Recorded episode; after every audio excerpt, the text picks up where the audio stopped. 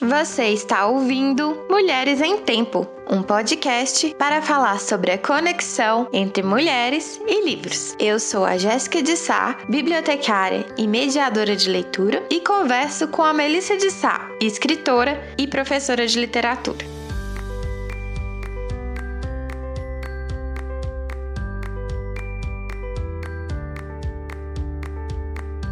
Cada episódio, vamos nos debruçar sobre obras que colocam mulheres na pauta. Vem em tempo!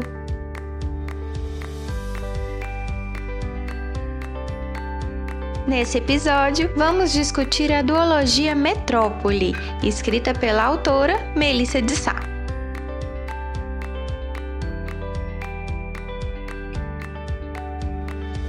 Histórias não são lineares, menina, falou a patrulheira como se pudesse ler somente. São novelos de linha, círculos. Elas não têm começo, nem fim. A duologia Metrópole é uma distopia que foi escrita pela Melissa de Sá. O primeiro livro, Metrópole Despertar, foi publicado em 2016 e o segundo livro, Metrópole Caos, foi publicado em 2018, ambos pela editora Draco. Melissa de Sá é escritora, professora de línguas e de literatura. Nasceu em Belo Horizonte em 1989, formou-se em letras pela Universidade Federal de Minas Gerais, tendo cursado posteriormente mestrado e doutorado em literatura de língua inglesa pela mesma mesma universidade. Desde 2012, publica contos em antologias e possui também alguns trabalhos independentes, inclusive o livro infantil A Última Tourada. A duologia Metrópole é o seu primeiro romance young adult publicado. A narrativa de Metrópole nos traz um cenário pós-apocalíptico, no qual o mundo foi consumido pelo caos e, após uma grande guerra, foi estruturada a cidade de Metrópole. Metrópole tem como princípios o culto à inteligência e à ordem. É uma cidade construída para ser perfeita, com cidadãos perfeitos. Tudo é limpo, organizado, planejado, racional e objetivo. Tudo que é subjetivo e emocional é reprimido pelos cidadãos de Metrópole, que devem sempre buscar pelo aprimoramento mental e físico por meio da disciplina e obediência ao sistema. Nesse contexto, conhecemos Andrela, uma garota de 15 anos que mora com o padrasto, a quem ela chama de tio Argório, um velho cientista misterioso. Logo se percebe que Andrela é uma pessoa com extrema autocobrança, reprimida emocionalmente e que tenta ser racional 100% do tempo. O ponto-chave da história quando Andrela recebe a notícia de que é um fracasso escolar por ter tirado 80% em uma prova. Esse fato é um choque para a garota que se vê apavorada diante daquela situação. Posteriormente, um outro fato a choca terrivelmente: a notícia de que seu tio havia sido sequestrado. Afinal, crimes não aconteciam em Metrópole. Contudo, logo o Conselho de Metrópole começa a negar que qualquer crime tenha acontecido. A garota, porém, percebe pessoas dentro de sua casa e se esconde dentro de um armário, onde descobre uma passagem que a leva para um laboratório secreto em que seu tio trabalhava e descobre que ela mesma era um experimento científico. Andrella é resgatada por Midra, uma mulher vinda do deserto, que a leva para fora de Metrópole. E é assim que a garota descobrirá o que existe além da cidade perfeita. Peraí! Antes de começar essa discussão, eu queria compartilhar algumas reflexões. Esse foi o episódio mais difícil de editar deste podcast. Eu procrastinei horrores, eu não queria fazer. Eu falei com a Jéssica que tava ruim e que a gente tinha que gravar outra coisa. Eu fiquei incomodada. Enquanto ouvia a discussão para editar, eu percebi o quanto nesse episódio eu tava tímida para discutir, levemente travada. Impressão minha? Eu não sei. Mas eu fui refletir sobre isso tudo. Por que, que eu tava tão reticente em discutir algo meu? Por que, que toda vez que alguém vinha falar do meu livro, eu travava? Bem, eu sou mulher, eu não sou branca. A literatura durante milênios me colocou como coadjuvante, sei lá, isso. Ser escritora, ainda mais no contexto editorial brasileiro, é uma briga de faca. Eu lembro de em bienais do livro, de engolir seco e mostrar meu livro, chamando leitores no corredor, me colocando ali para mostrar meu trabalho no espaço que dava. No final do dia, eu estava exausta, não só física, como emocionalmente. Eu não tenho vergonha de falar em público. Na minha vida acadêmica, em grande parte do tempo, faço apresentações com tranquilidade, já até ganhei uma certa reputação de polemizadora em sala de aula. Mas para falar que é meu, de repente eu eu ficava em silêncio. Demorou um certo tempo para eu sequer ver que fazia isso. E apesar de reconhecer que existem sim motivos individuais para essa reação, existe sim uma causa estrutural pautada em machismo e racismo. De internalizar que a minha voz não merece ser ouvida, porque, além de tudo, eu ainda escrevo literatura para jovens. Eu aprendi a me colocar pequena no meio de gente grande para sobreviver. Mas basta. Esse não é um podcast sobre mulheres e livros. Eu sou uma mulher, eu escrevi um livro. O que é que eu não vou falar do meu próprio livro? Um livro que comecei a escrever lá no Zid de 2010. Quem seria eu se eu não pudesse falar para aquela Melissa de 20 anos que valeu a pena escrever sim, valeu a pena correr atrás, escrever de madrugada, no ônibus pro trabalho, no intervalo das aulas, que valeu o cansaço das bienais, as críticas positivas e negativas, que a minha voz tem sim um lugar no meio literário e que essa voz é importante. Escrever é um ato solitário, mas a gente precisa de uma rede de apoio, de procurar quem acredita em nós, quem nos apoia, eu, felizmente, tenho essas pessoas, meus pais, minha irmã, amigas e amigos, leitores, sim, os meus leitores. E decidi ouvir o que essas pessoas sempre me disseram. Vai, se mostra. Vai, com medo mesmo. Então eu tô aqui, com medo mesmo, discutindo a minha série, querida, que começou a ser escrita pela Melissa de 20 anos, que foi publicada pela Melissa de 27 e depois pela Melissa de 29, e que agora tem a Melissa de 30 anos assumindo seu lugar. Ah, e eu aproveito para dar o disclaimer de que essa discussão tá cheia de spoilers. É isso. Após esse breve resumo da história de Metrópole, eu acho que seria legal a gente discutir um pouco esse conceito da estrutura da cidade de metrópole e como isso parece estar distante, mas ao mesmo tempo tão próximo de nós. E também sobre essa questão toda que envolve a ordem social em metrópole.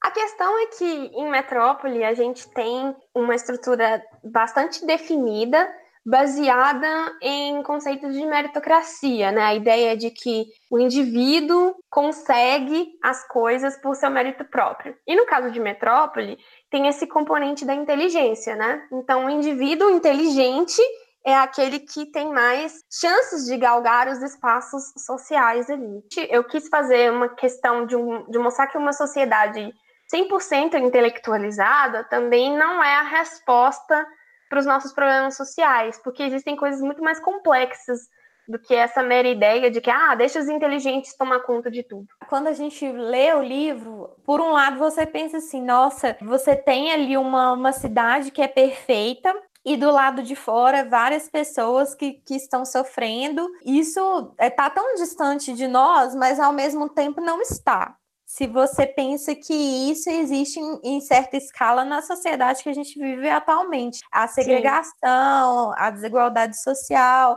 É claro que no livro, de uma forma muito mais intensificada, né? mais uhum. grave, mas isso também existe. Então, é, de certa forma, a gente sabe como que é aquele sistema, como funciona essa uhum. segregação e como que por um lado tem pessoas vivendo muito bem, com grande qualidade de vida, e do outro lado pessoas que estão abandonadas na extrema pobreza mesmo. Então a gente consegue se identificar com a narrativa, sabendo que a gente vive num mundo que também é assim, embora não tão nítido às vezes, não tão claro, porque as coisas são mascaradas, né? Em metrópole, uhum. é, no caso assim, em metrópole as coisas são mascaradas, mas para quem vive no deserto, não, né? Quem vive no deserto sabe o que está rolando. E o Conselho de Metrópole também sabe o que está rolando. É, eu acredito que a gente tem uma ideia muito ingênua de que é uma coisa muito simples acabar com a desigualdade.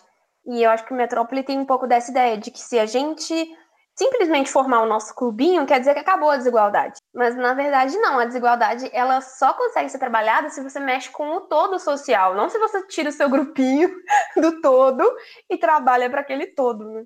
E acho que Metrópole fala também muito dessa questão da, da alienação mesmo, né, que foi o que eu comentei agora há pouco, uhum. dos cidadãos de metrópole, porque o conselho sabia de tudo, mas os cidadãos de metrópole estavam lá no lindo sonho romântico da cidade perfeita. A gente pensa que, na verdade, uma massa da nossa sociedade está aí nesse sonho romântico também, né?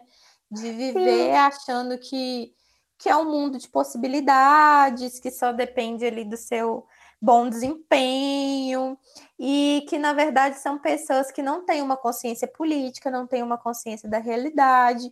Acho que os cidadãos de metrópole, de certa forma, eles representam essa, essa, esse grupo de pessoas. Sim, de que não adianta você ser intelectual, de você ser um especialista na sua área, se você não tem consciência política, se você não tem consciência social. É uma coisa completamente vazia, porque os cidadãos de metrópoles são todos os melhores naquilo que eles fazem, né? Então, eles têm, são pessoas de alta performance intelectual, mas eles não conseguem ver as coisas mais simples que estão ali. Eles não conseguem ver que aquela sociedade daquela forma é um problema. Eu acho que tem muita questão também de não querer olhar, porque sendo pessoas altamente capacitadas como eles são, seria simples eles simplesmente olharem e falar: ué, mas cadê o resto de todo mundo? Né? É uma pergunta bastante simples, mas é uma pergunta que faz com que você tenha que sair do seu lugar de conforto. E isso é muito difícil, porque sair do nosso lugar de conforto envolve ver, reconhecer privilégios, ver desigualdades e coisas difíceis. E eu acho que, igual você falou, essa parcela da sociedade que é representada em metrópole, ela quer ficar no lugar que está. Eles ca acabam caindo na sedução aí da, da alienação, né? Se alienado tá tão gostoso, então vamos continuar. Sim.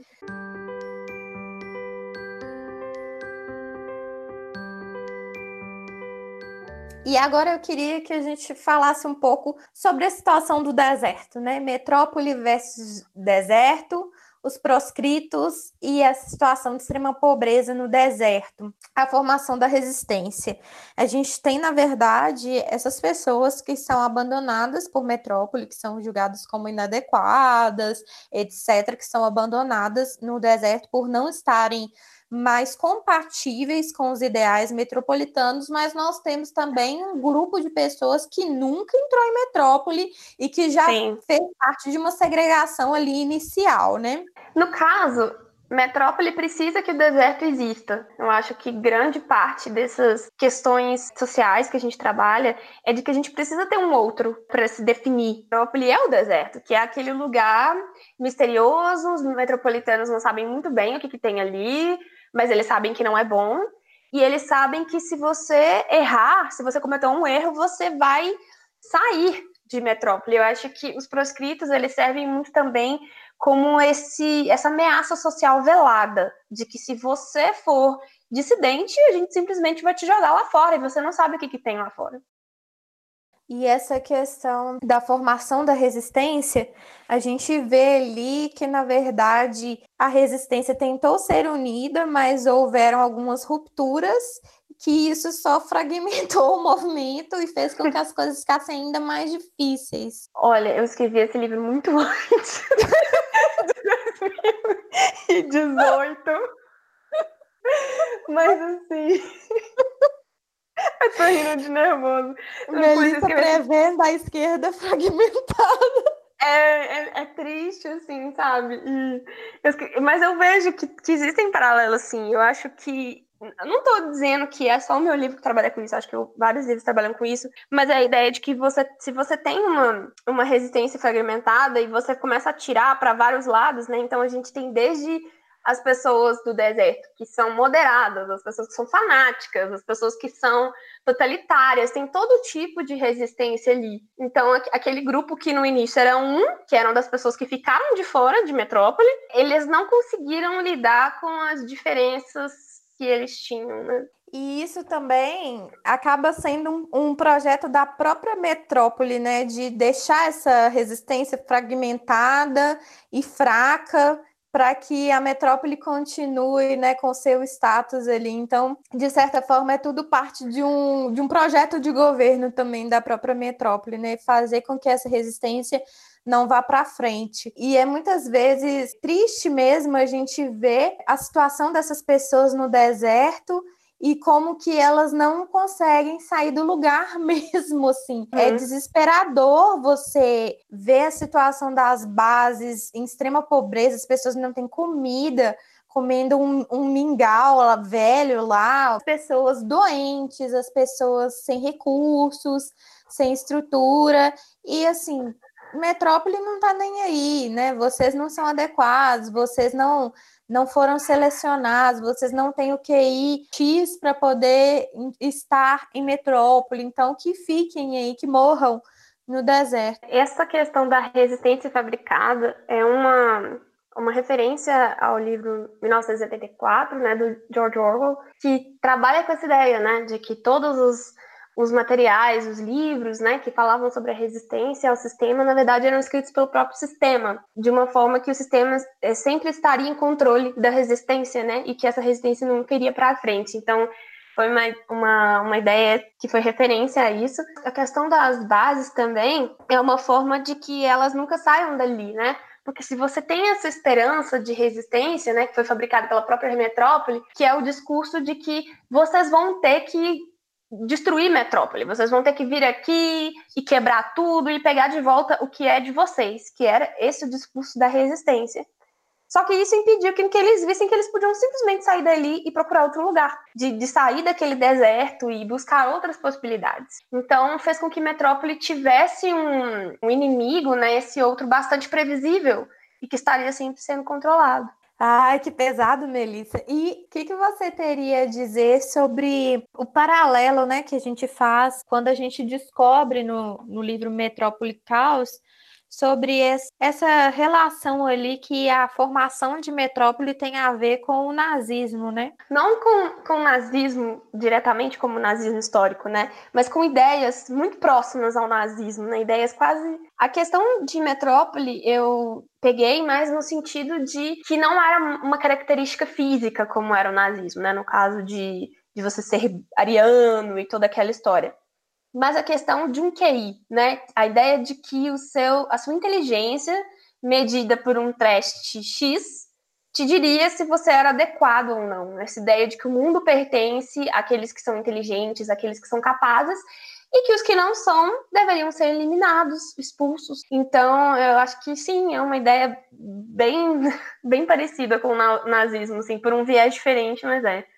Inclusive, a, a ideia né, dos, dos, experimentos com as pessoas para elas criarem poderes, né, dos argorianos, também tem um que nazista, apesar de que eu acho que tem uma diferença, que é a gente sabe que os nazistas fizeram experimentos horríveis com as pessoas, mas que não houve avanço científico em, por causa disso a gente tem essa falsa ideia cultural de que ah, os cientistas nazistas fizeram coisas erradas, mas foram a partir daí que coisas científicas foram descobertas. Mas isso não é verdade. As pesquisas nazistas não geraram conhecimentos incomparáveis para a nossa ciência. Não. A ideia do experimento horrível foi tirada do nazismo. Mas diferente dos nazistas históricos, o Argório ele realmente conseguiu algum tipo de, de avanço científico com aqueles experimentos horríveis que ele fazia.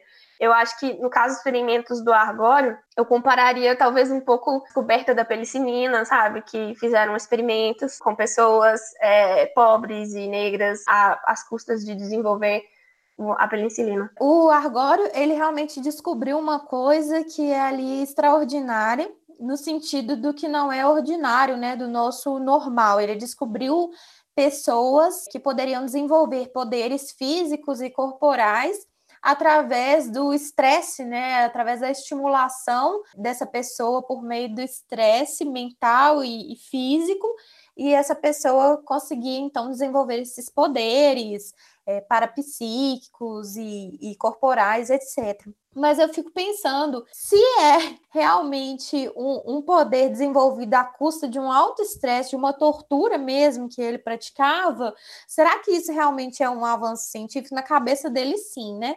Mas em que ponto isso poderia ser tido como benefício se eh, passava por tanto sofrimento, né? O, agora ele é esse cientista que está aí acima da ética, acima de tudo em prol de, né, do desenvolvimento da ciência que ele tanto endeusa e tudo, mas a que custo, né, seria feito isso? Na verdade, essa questão dos poderes argorianos, eu acho que a maior referência que eu tenho acho que num nível talvez até inconsciente na época que eu estava escrevendo o primeiro livro dos X-Men. Essa ideia de que você tem pessoas que desenvolvem poderes incríveis, isso é, isso é bem X-Men.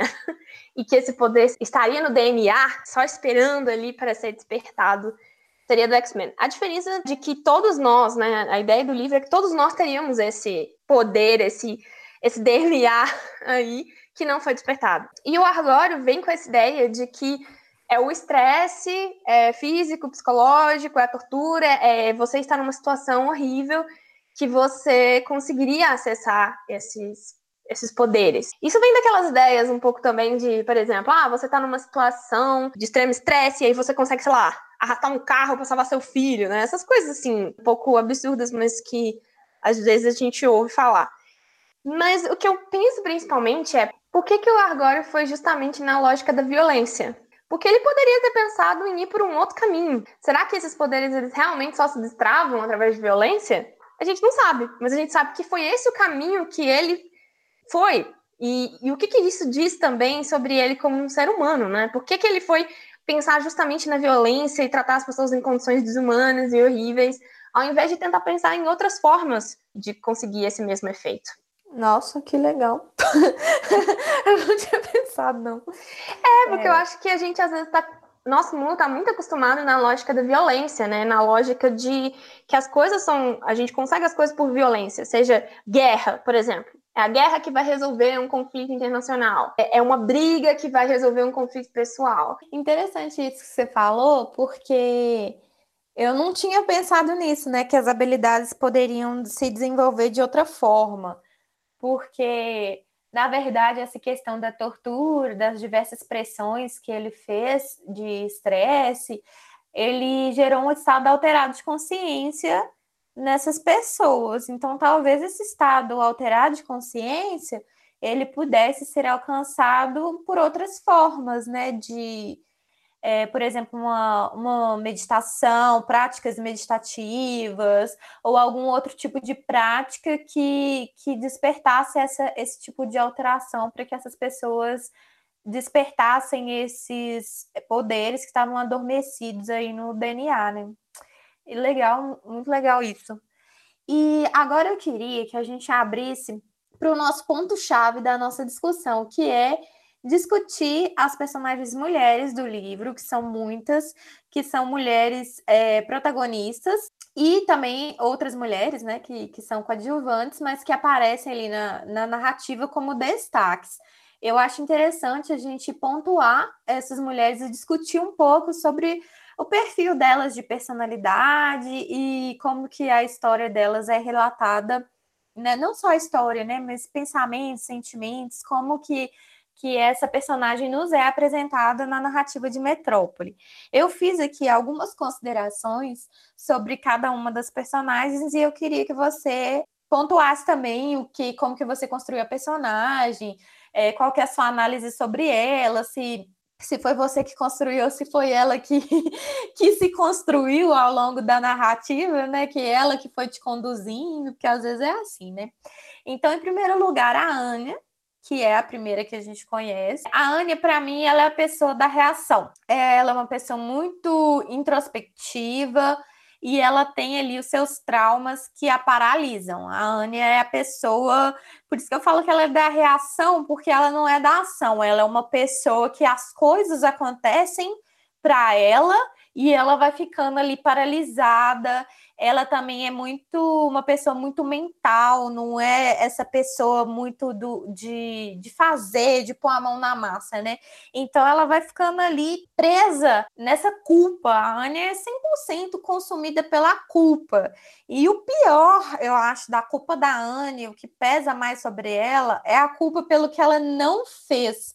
Eu acho que às vezes, né, vou falar que sempre, mas às vezes a culpa pelo que você deixou de fazer, ela é mais dolorosa e até mais difícil de aceitar do que a culpa por algo que você tenha feito. Se você fez algo de errado, pode ser que você consiga consertar e, e se redimir, pedir desculpa, mas às vezes o que você não fez, que é o caso dela, é um peso enorme. E a construção da personalidade da Anya, ao deixar de ser Andrela, ela começa pelo medo. Então, eu acho que a primeira reação da Anya, quando ela se vê enquanto Anya, não enquanto Andrela, que é no momento em que realmente ela toma consciência de que ela fazia parte de um experimento de identidades e tudo, a primeira coisa que ela sente é o medo. E a partir disso, ela vai construir toda a sua personalidade com base nesse medo inicial que é o que leva a ela não ter tomado nenhuma ação, a ela ter ficado com essa culpa, ter se sentido paralisada.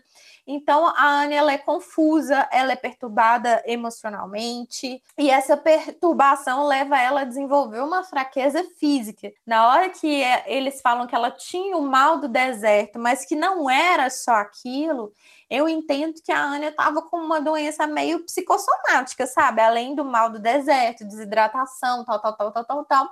Ela estava com uma doença psicossomática no sentido de que ela não soube lidar com tudo aquilo, aqueles traumas, aquelas emoções todas, que essa doença acabou caindo sobre o corpo dela mesmo. E ela fica é, fragilizada até chegar num ponto que ela realmente ia morrer de uma doença que ela tinha. Então, o, o, corpo dela, ele vai sendo contaminado pela exaustão dessa mente dela, que é culpada, medrosa, confusa. E a única saída da Anya para tudo isso que ela, nesse buraco que ela acabou se enfiando, é sentir-se perdoada. E ela só vai conseguir ser perdoada pelo que ela não fez através dessa redenção final dela que vai vir com, essa, com esse sacrifício. No caso, quando eu comecei a escrever Metrópole, eu cheguei a mandar a primeira metade do livro para umas editoras, assim, isso, assim, sei lá, lá em 2013, 14, talvez, bem inexperiente que eu era e tal, e eu mandei para uma editora, que é até uma editora, assim, dessas que você tem que pagar para publicar. E uma das coisas que a pessoa comentou foi de que, ah, que tinha mulheres demais, assim. Acho que, assim, de uma forma inicialmente talvez inconsciente, né? Porque eu comecei a escrever esse livro há 10 anos atrás, eu quis representar todos os tipos de mulheres. Então, assim, mulheres boas, mulheres más, mulheres difíceis, mulheres loucas, todo tipo de mulher. E eu acho que foi, de uma certa forma, fluindo cada vez mais personagens femininas no livro. Isso foi proposital, assim, minha, porque eu queria uma história que tivesse muitas mulheres, porque a gente lê essas histórias que tem um monte de homens, às vezes algumas mulheres, e pensa, caramba, vamos, vamos, fazer uma história que tivesse um monte de mulher nessa história. É, eu sempre achei isso engraçado, assim, de pensar que, que Metrópole que Metrópole tem mulheres demais, mas tem mesmo. Isso é uma coisa que eu me sinto feliz de ter feito essa escolha, porque eu acho que às vezes a gente precisa de, de ter essa representatividade de todo tipo de mulher numa narrativa. A Anya, concordo com você, é, eu acho que o sentimento principal que move ela é a culpa, né? Se a gente for pensar naqueles três sentimentos básicos, né? É medo, raiva, culpa. A Anya cairia nessa categoria da culpa. E eu acho que também tem muito a ver com a culpa de, e o medo de não ser perdoada, né? O medo de que aquilo que ela tenha feito seja tão abominável que ela não consiga perdoar. A gente, eu quis mostrar um pouco a perspectiva também de quem abandona, porque muitas vezes a gente vê a perspectiva do abandonado. E a Anne é a perspectiva, é esse contrário, é a pessoa que abandonou, ela deixou a irmã à própria sorte e ela não conseguiu lidar com aquilo, né? Na hora pareceu uma decisão racional a se fazer, porque ela ia fugir, porque ela ia ficar bem, mas depois é, a culpa daquilo tomou conta dela de um jeito muito forte. E eu concordo com você quando você diz que, que essa, essa doença dela pode ter sido algo psicossomático também, né? Porque ela vai ficando cada vez mais fraca. E, a gente sabe que a pessoa que tá mal psiquicamente, ela se cuida menos. A questão da Anya também é de que, justamente por ser uma pessoa tão. Ela tem uma personalidade introspectiva, mais analítica, para ela, a pior experiência de todas é essa que ela viveu, que é de se jogar no deserto, onde tudo é ação, onde não tem tempo para você parar e, e analisar. Então, para ela é um choque muito grande aquela vida. A Andresa, para mim, ela é a pessoa da ação, porque essa ideia, né, da, das gêmeas opostas, né, isso já é uma, uma ideia que existe na literatura, que você resgatou aí essa essa questão. Então, como um contraponto da, Andre, da Ania, a Andresa vai ser essa pessoa da ação, uma pessoa impulsiva, destemida, que ela vai externalizar a sua agressividade com muita facilidade. Mesmo ela sendo tendo sido metropolitana a maior parte da sua vida, ela vai conseguir externalizar essa agressividade dela com muita facilidade. Isso eu achei bem interessante na Andresa é uma pessoa que ela foi consumida pelo ódio. Então, enquanto a Ania tem a culpa, a Andresa ela tem o ódio devido à violência que ela sofreu, né? Totalmente justificável esse ódio dela, porque ela foi esfaqueada e arrastada pelo deserto. Então, esse ódio dela não é nem, na verdade, a pessoa que esfaqueou, que arrastou ela pelo deserto, mas é, é descobriu o experimento antes dela e a abandonou totalmente a própria sorte. Então, a percepção que eu tenho da Andresa é que o ódio queima tanto nela que ela não consegue viver com esse sentimento dentro dela mesma. O sentimento ele consome o corpo dela e a única saída que ela tem é canalizar esse ódio para a luta. E por isso que ela externaliza tanta agressividade, ela gosta ali de fazer lutas corporais e de atirar, né? Ela fica treinando o tiro. É a única forma que ela consegue suportar esse sentimento que está tomando conta dela. Então a Andresa ela é alimentada pelo sentimento de vingança. A maior parte dos pensamentos que são descritos no livro, que são sob a perspectiva da Andresa, eles vêm com esse sentimento de vingança. Ela quer se vingar do Argório, ela quer se vingar da irmã. No que a Anya tem como ponto de partida do medo, a Andresa tem como ponto de partida da raiva. E a única saída dela vai ser o perdão que ela concede à irmã quando ela finalmente consegue perdoar, esse ódio dela vai diminuir. Embora eu acho que ela continue sendo uma pessoa agressiva, pelo que, que é mostrado depois, né, na, na posteridade, é uma pessoa agressiva, uma pessoa né, da luta, da, da, da ação mesmo, ela continua sendo essa pessoa da ação, mas isso não mais movido por esse ódio que foi é, o ponto inicial dela. Então, ela consegue trabalhar esse sentimento quando ela finalmente tem essa capacidade de perdoar a irmã. Em relação à Andresa, é, eu acho que esse tema do duplo na literatura já é super usado, ainda mais dos gêmeos como duplo, mas eu sempre tive uma certa fascinação assim com essa ideia de, de explorar né, é, esse, essa noção do duplo. E em Metrópole, a pergunta que me moveu era: se a gente tem a mesma pessoa, no caso, as duas gêmeas, né, que têm a mesma biologia, a Andresa e a Ania, e elas têm as mesmas memórias, que é o experimento que o Ardor faz, né, de que todo dia elas, cada uma vive um dia e as memórias são implantadas na outra, então elas estão sempre vivendo a mesma vida dessa, dessa pessoa que se chama Andrela. Então elas têm as mesmas memórias, elas têm a mesma biologia. Existiria alguma coisa a mais ali? Alguma coisa que faria com que elas fossem diferentes uma da outra? Foi essa pergunta que me moveu.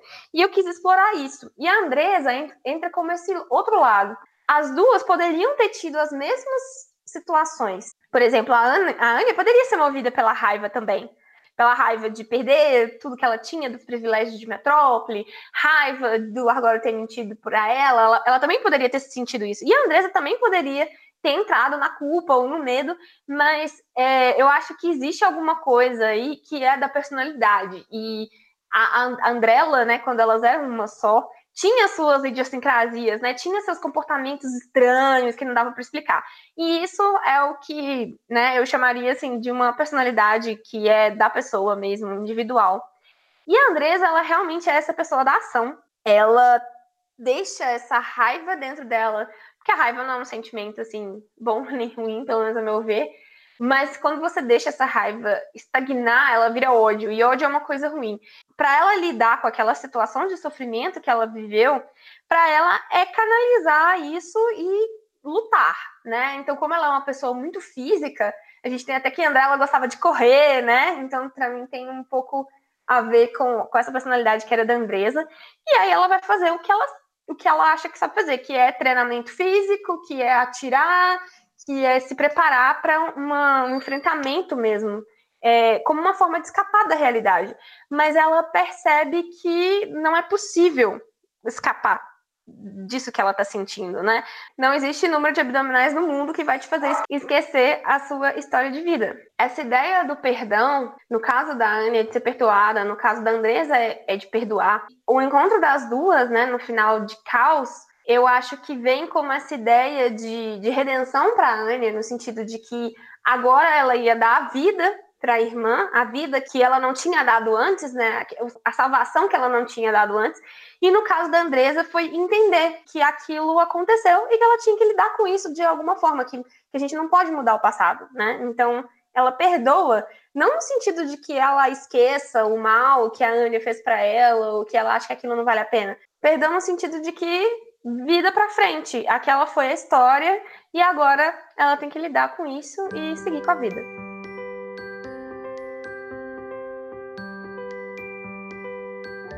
Essa história das gêmeas é uma história que sempre fascina muitas pessoas. Todo mundo adora histórias de gêmeas, porque realmente isso que você falou do duplo, né? Será que elas são iguais? Será que elas são diferentes? É, o que, que vai identificar uma da outra? E eu acho que nesse caso a Anya seria mais yin e a Andresa mais yang. Elas são essas energias opostas, as duas que vão se tornar uma. E esse final, é, ele é ele é tão maravilhoso, é tão triste, mas tão maravilhoso esse momento do, do encontro das duas, que é o momento que a Ania sabe que é aquilo que ela deve fazer. Ela não tem dúvidas, ela sabe que o que tem que ser feito. E a Andresa, nesse momento, ela vai reconhecer que a sua irmã era só uma garota. Eu acho que nesse momento que ela olha para a Ania, que ela percebe, tipo assim, não, ela é só uma garota como eu, assustada, e que foi vítima também, assim como eu. E é nesse momento que ela consegue, né, dar esse perdão para a irmã. Eu acho interessante você pensar nessa ideia do yin yang, porque a ideia de yin yang é que dentro do yin tem yang e dentro do yang tem yin, né? Naquela, se a gente pensar naquela, naquela bolinha, né, que representa. Sim. E eu acho que, se pensando assim nesse sentido que dessa leitura que você fez da Anya como yin, no final da vida ela teve uma atitude muito yang que é essa de ser Uhum. de, de decidir, de agir, de ver que o jeito de resolver aquela situação era indo para ação, não era mais ficando inerte. E a Andresa foi esse movimento contrário, foi um momento in da Andresa, digamos assim, em que ela teve que aceitar. Uhum. Aceitar que aquela decisão quem tomou foi a Anya e não foi ela. E ela teve que aceitar e viver com as consequências daquilo. Então, assim, achei interessante essa sua leitura, eu nunca tinha pensado nisso. Tem a ver um pouco com o que você falou também, de que as duas tinham sentimentos que a outra também tinha, né? Então a Anya poderia ter ficado com raiva do Argório, da Midra, de tudo. A Andresa também poderia ter ficado com medo e apavorada e assustada, mas é, as duas tinham esses sentimentos, mas o que externaliza é o que tem mais a ver com a individualidade de cada uma, né? Isso é interessante.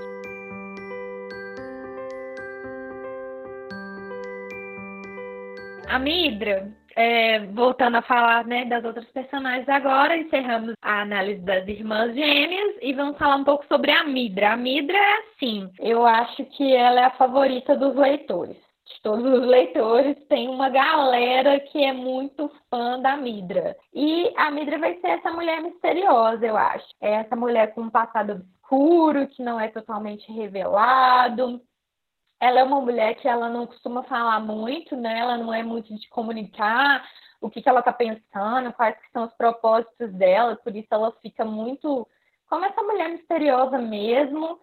É, também é uma pessoa bastante da ação, embora ela seja enviada pela Morana, ela faz ali suas próprias escolhas, ela age por conta própria, de acordo com o que ela acha que é o certo. E ela é uma pessoa que foi criada no deserto e mantém um vínculo com aquele lugar. Então, mesmo né, tendo sido revelado no Metrópolis Caos que ela teve uma amada que foi embora, ela resolveu ficar. Então, ela, ela foi criada no deserto e ela tem uma raiz ali naquele deserto que ela quer ficar ali. Algo motiva ela para que ela permaneça nesse lugar. E a Chamidra, ela representa muito bem o deserto e a resistência que é viver naquele local. Muitas vezes, assim, ao pensar na Midra, eu penso no próprio deserto e como que ela se fundiu a esse deserto. Talvez por, por ser esse lugar que ela tem essa, essa afetividade, eu acho que pode ser. Você acha que a Midra tem uma afetividade com o deserto? A coisa mais fantástica de fazer, de discutir o próprio livro com alguém, é ver essas interpretações incríveis, assim, que nem eu tinha pensado. Mas, assim, a, a Midra, eu acho que ela é favorita dos leitores, porque ela tem essa coisa da heroína chuta-bundas, assim, que é uma coisa que a gente gosta de ver. Uhum. Né? Que é aquela pessoa que sai, que atira, que, que bate, né? Essa coisa assim que, que é essa energia pura, né? Digamos assim, da ação. Mas eu acho interessante pensar na Midra. Acho que além disso, ela vem com uma, pelo menos, né? O que eu penso da Midra, ela tem essa reflexão depois de questionar aquilo que ela sempre defendeu. Ela é realmente essa mulher do deserto que vive com a resistência, que luta pela resistência e acredita naquilo de todas as formas, mas ao longo do tempo ela vai pensando que as coisas não são bem assim, ela vai começando a fazer escolhas por ela mesma. Ah, outra questão também que tem a ver com a sexualidade da Midra foi porque desde que eu imaginei a Midra, eu imaginei que a, que a, que a Midra era lésbica. É, não por causa desse estereótipo assim de ah, só porque ela é durona, ela é lésbica, não nesse sentido, mas porque ela tem esse. Eu acho que a Midra é uma pessoa que, que tem esse lado afetivo, né? E eu sempre imaginei que ela teria uma história, uma história de amor no, no fundo. E uma coisa que, que me incomodou uma vez foi que um dos leitores de Despertar falou assim: a, a Midra e o Hector tiveram uma história no, de amor no passado. E eu fiquei assim: não! Não! não, a Midra, e o Hector não, pelo amor de Deus.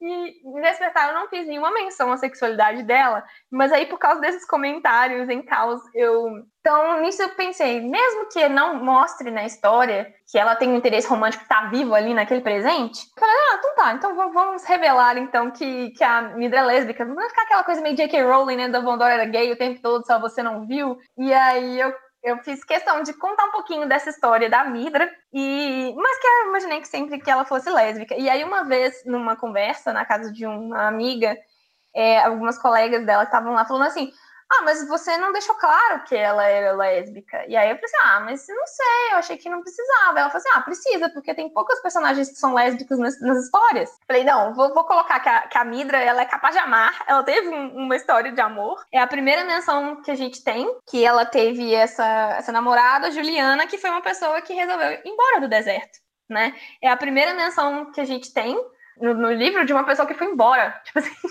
não estava uhum. nem aí para aquela situação. E a Midra, mesmo com, né, com esse vínculo com ela, não consegue acompanhá-la e, e ela acaba ficando. Né? É por isso que eu te falo, ela tem uma afetividade com o deserto, porque se a Midra não se identificasse tanto com o deserto, ela tinha ido embora com esse amor, né, com essa namorada.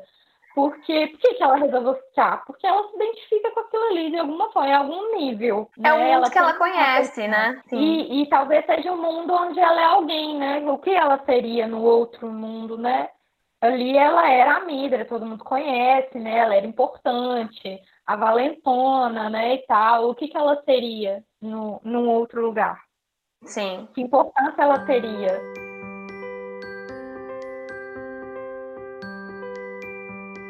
E aí, é, vamos passando para outra personagem, a Sara. A Sara, eu fui escrevendo essa análise da Sara e eu fiquei surpresa até com as coisas que eu escrevi, que eu falei, gente, eu não sabia que eu via a Sara desse jeito até eu tentar para analisar a Sara.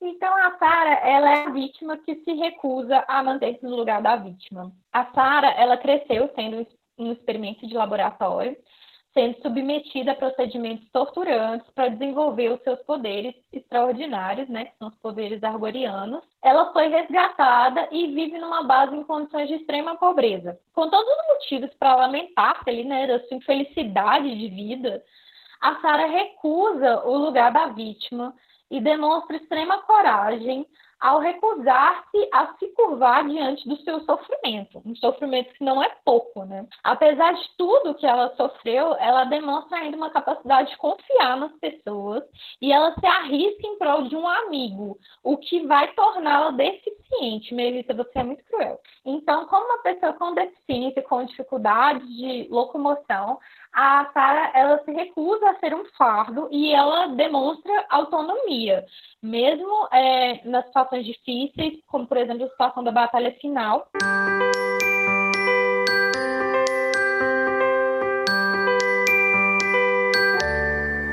É, ela recusa-se a, a, se demonstrar frágil e ela acaba é, colocando ali né, uma máscara de ironia, de rispidez com as pessoas, de ser aquela que que dá tiradas, né? Aquela amiga meio sincerona, né?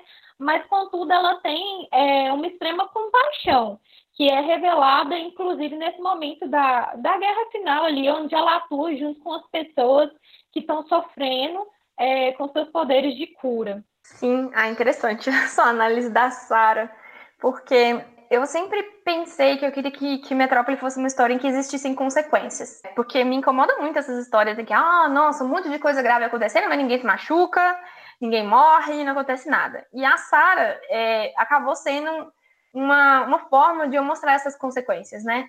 De que às vezes as coisas não vão dar certo. Mas que nem por isso ela foi jogada para fora da história, né? A Sarah é uma personagem que cresce mais no segundo livro, que é o livro que ela começa a ter um ponto de vista dela, né? Até então a gente sabia dela pelo William, né? Pela, pela, pela interpretação dele, da amiga. Eu acho interessante mostrar também essa ideia de uma pessoa que ela sempre ajudou as pessoas porque ela tinha o poder de cura, mas ela não queria assumir que ela queria ajudar as pessoas, né? Aquela coisa assim de, de fazer essa imagem ríspida, igual você falou, né?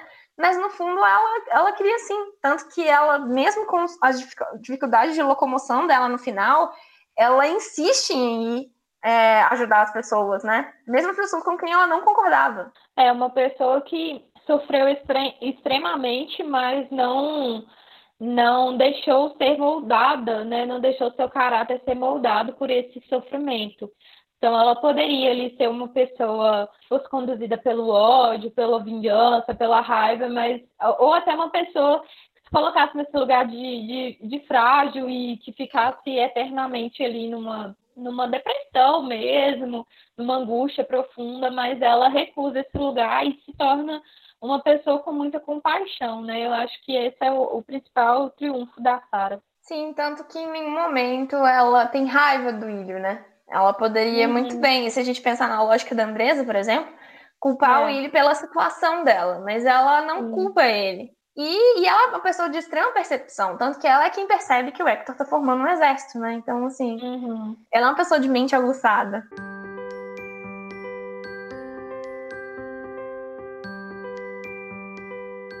E agora vamos falar da Morana. A Morana é a anciã dura e fria.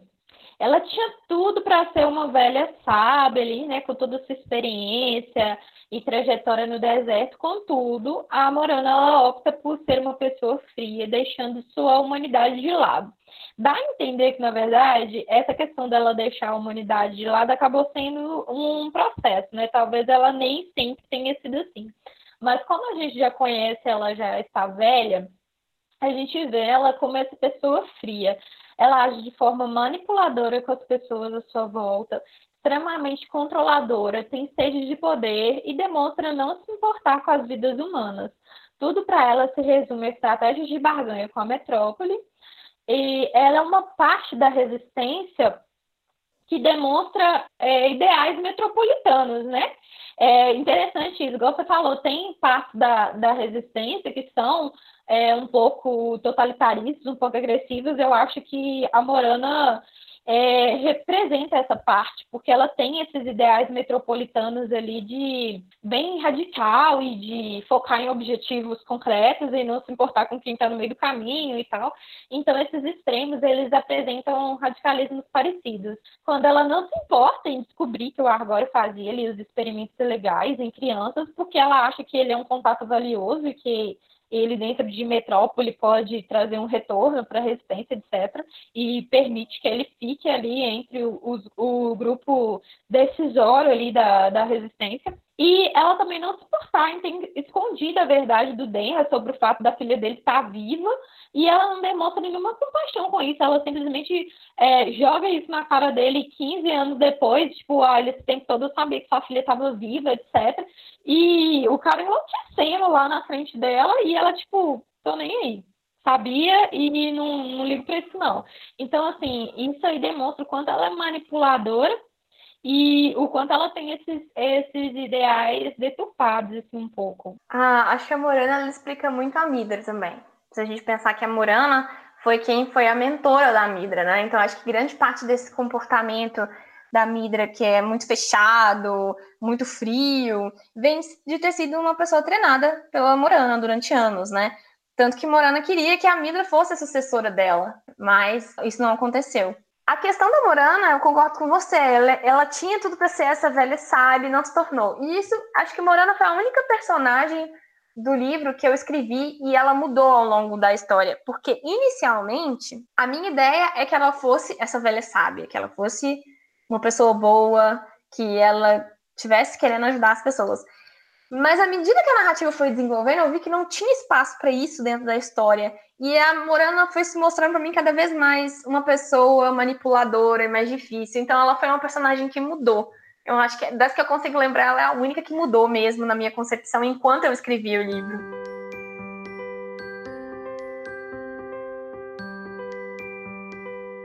Então agora vamos falar de Elis. Elis é a alienada que descobre a verdade, a pessoa submissa ao sistema, não só submissa, mas que acredita no sistema e que que é a certinha obediente, ela aceita o sistema, ela se adequa perfeitamente a ele, ela gosta dele se sente segura com ele. Apesar de para ela sempre ter estado tudo bem, com a morte suspeita do irmão e o sumiço da amiga dela, a Andrella, ele sai da sua zona de conforto e vai em busca da verdade.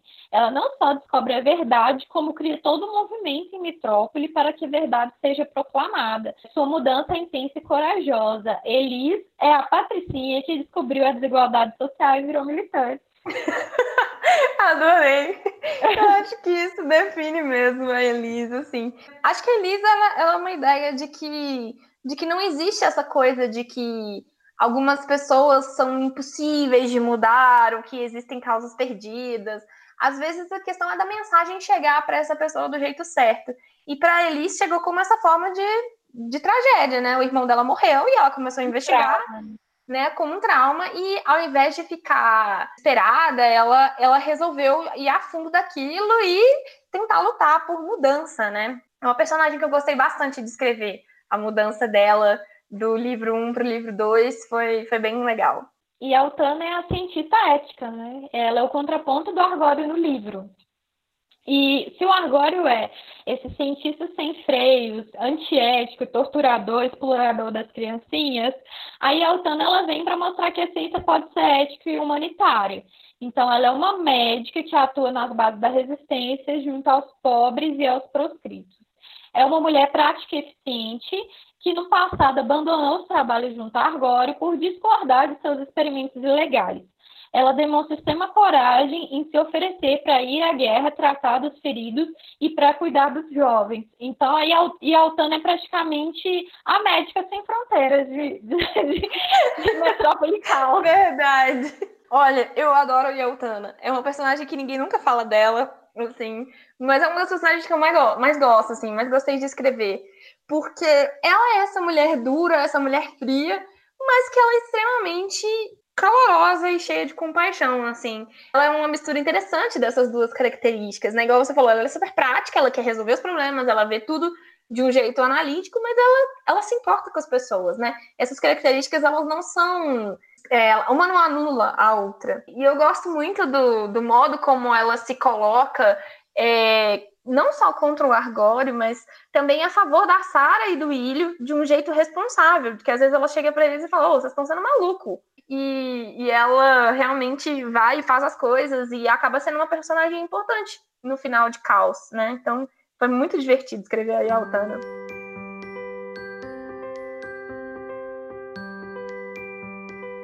Então, chegamos aí na nossa última que nós vamos comentar, que é a Gabriela, uma personagem extremamente controversa. Sim. Pessoas, leitores odeiam Gabriela muitas vezes. Sim. É, mas a Gabriela, para mim, ela é a covarde que queria segurança. A Gabriela, ela trai o movimento da resistência por medo é, da insegurança de uma vida em meio aos rebeldes. É, ela deixou o medo dominá-la e ela vai em busca da estabilidade da metrópole e se entrega a Argório para que pudesse criar sua filha com privilégios. A Gabriela, ela não faz tudo por amor, ao contrário, ela deixa o seu amor para viver em segurança. Ela não é uma mulher romântica, ela não é a mãe guerreira, batalhadora que vai conseguir tudo. A Gabriela, ela é a mãe apavorada, com medo do futuro e da pobreza. Eu acho, eu senti a Gabriela, apesar de muita, muita gente ficar com raiva dela, eu sinto que a Gabriela é muito real. E ela vem trazer esse outro lado é, da maternidade que talvez seja tão necessário, né? Esse lado de que é uma mãe que está apavorada, é uma pessoa que está na resistência, que ela está apavorada com aquilo ali e ela está desesperada e ela se vê grávida e tipo, meu Deus, eu quero sair daqui, eu vou ter um bebê, sabe? Sim, eu também acho que, que, a, que a Gabriela é esse, essa coisa da mulher real, assim, nesse sentido, porque a gente tem muitas representações das mães, grandes mães, né? Tipo, a Lily Potter, né, que salvou o Harry, Isso. né, morreu por ele, a Molly Weasley, sabe? Essa, todas essas mães na literatura que fazem de tudo. E, e no caso, a, a Gabriela é uma pessoa que ela, ela não ela estava perdida, né? Tem o conto sobre ela, né? Quando, quando Metrópole se instaura, ela também não queria ser de Metrópole. Ela não sabia o que estava acontecendo. Então, assim, Metrópole ou Resistência, para ela nada daquilo importava, né? E assim, será que a gente pode culpar uma pessoa por querer criar seu filho em segurança? É. Porque, no fundo, ela estava pensando nisso, assim. Como que eu vou criar um bebê nessa pobreza, nessa situação horrível que está aqui? Né? Se ela poderia ir embora. Então, assim, eu também não consigo ter olhos muito ruins para ela, não. É, uma vez uma amiga me falou assim: parece que a culpa toda era da Gabriela, né? Porque várias vezes é, o Denham, a Andresa, até mesmo a Anya falam, né, que a mãe era fraca e que ela não conseguiu lidar com as coisas, né? E que e essa amiga falou assim: ah, o Denham teve redenção no final, mas a Gabriela não teve. E fica muito pesado, né? Fica criticando ela. Mas assim, eu não consigo. Assim, acho que é uma interpretação válida, né? Leitores têm sempre interpretações válidas, mas eu não vejo muito isso, porque eu acho que existe alguma coisa da voz dela no livro, né? Tem um interlúdio que é dela, e também porque a gente não sabe o que aconteceu, né? Enquanto ela estava ali em Metrópole. Inclusive, a morte dela é um grande mistério, né? E que foi uma coisa que eu propositalmente não quis contar no livro. Tanto que no final, né, o sétimo conselheiro fala com o Dana, eu vou te contar, né, o que aconteceu com a Gabriela. E aí o Dana mata ele, tipo assim, ah, não quero saber mais. Não quero saber, não, não, é, não importa mais, né? Depois é... disso tudo, você quer me falar de Gabriela, tipo isso, né? É, tipo assim, acho que vem também de uma ideia do Dana de que já passou, o que passou, passou, e que diferença isso ia fazer. Então a gente não tem acesso ao que, que a Gabriela passou em Metrópole, né, cuidando da filha. E a gente tem que pensar que ela foi totalmente enganada, né? Ela uhum. colocou a filha para ser um experimento científico. Então eu também não, eu consigo ter um pouco de compaixão pela, pela Gabriela, e porque ela não é essa mulher perfeita, na verdade ela está longe de ser, né? Ela é uma uhum. pessoa que, que tá à procura de segurança. Em um lugar que nada é seguro, né? Onde é, nada é seguro, sim. nem a metrópole. Ela foi buscar segurança e deu de cara com a Aurora, né? Então, tipo assim, filha, você foi para o lugar menos seguro possível, né? Ela não atingiu seus objetivos, assim. Ela é uma pessoa que estava perdida e que fugiu para o lugar errado. Sim, ela coloca é, a filha na mão da pior pessoa possível, né? Uhum. E, mas ao mesmo tempo ela não tinha informações para saber, então eu acho que ela é uma pessoa que é uma mulher que está agindo às cegas ali, que, que tá querendo achar o que, que é melhor para ela e para o bebê que vai nascer, mas ela age às cegas porque ela não tem informações e porque aquele mundo é completamente caótico e nada faz sentido. Então, assim, é, eu não consigo também culpar a Gabriela pelos problemas, né? E algumas, alguns leitores também falam, ah, mas ela era usuária de drogas. E sim, ela era uma usuária de drogas, mas eu não vejo isso como ser o motivo dela ser uma pessoa fraca. Eu acho que tem personagens muito mais complicados no livro. O próprio Dana não era usuário de drogas, mas tava lá matando um monte de gente. Que é um personagem completamente louco, assim, insano, que a Gabriela foi embora, mas ele ficou lá e enlouqueceu. Então, assim, o que, que seria dessa criança também vivendo ali? Para finalizar, as mulheres de Metrópole quebram estereótipos. As personagens mostram que não estão lá apenas para cumprir tabela. Elas têm histórias bem consolidadas, sentimentos profundos e personalidades bem construídas. As mulheres na narrativa de Metrópole saem do estereótipo da mulher meiga, frágil, delicada, gentil, doce e maternal. Não há nada de errado em ser uma mulher assim. Contudo, esse modelo foi hipervalorizado pela nossa sociedade e padronizado como o um modelo correto a ser seguido, como se todas as mulheres tivessem que ser assim. Metrópole vem nos mostrar que existem mulheres diversas. Metrópole nos mostra mulheres solidárias e mulheres cruéis, cientistas e deficientes, corajosas e covardes. Metrópole nos mostra mulheres com sentimentos de culpa, amor, ódio, ressentimento, vingança, amizade, perdão, compaixão. Mulheres de verdade, mulheres que podem estar entre nós.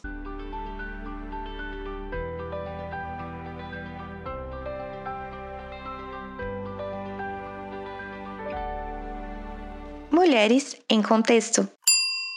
Você pode discutir com a gente. Siga o nosso Instagram, arroba mulheres, em tempo, ou mande um e-mail para mulheresemtempo.gmail.com.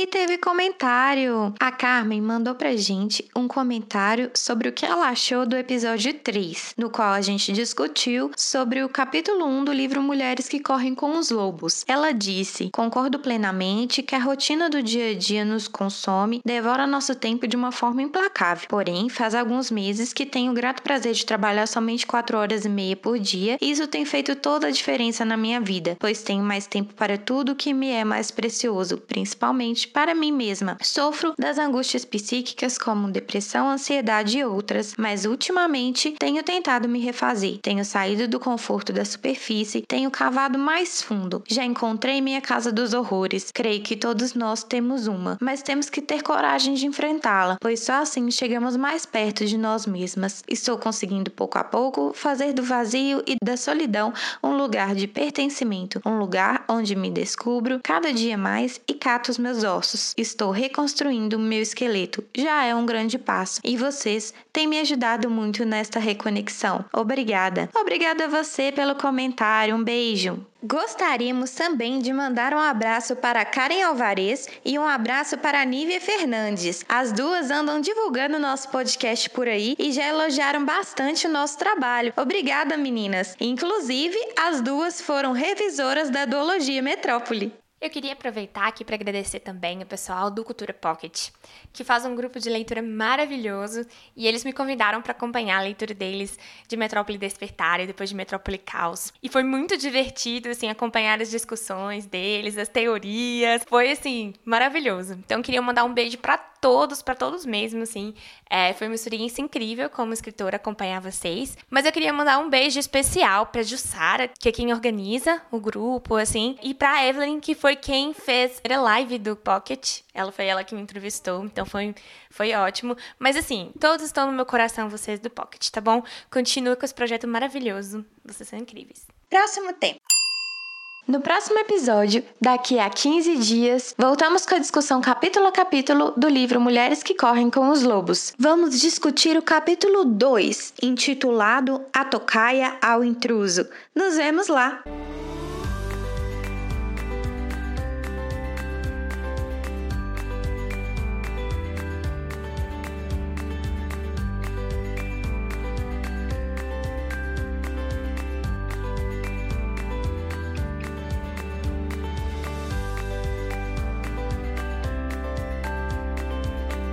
Você quer saber mais sobre Mulheres em Tempo, acesse o nosso site www.mulheresemtempo.com.br. Lá você encontra informações sobre os livros que escolhemos para discussão, os links para nossas redes sociais e mais um pouco sobre as irmãs por trás desse podcast, Melissa e Jéssica de Sá.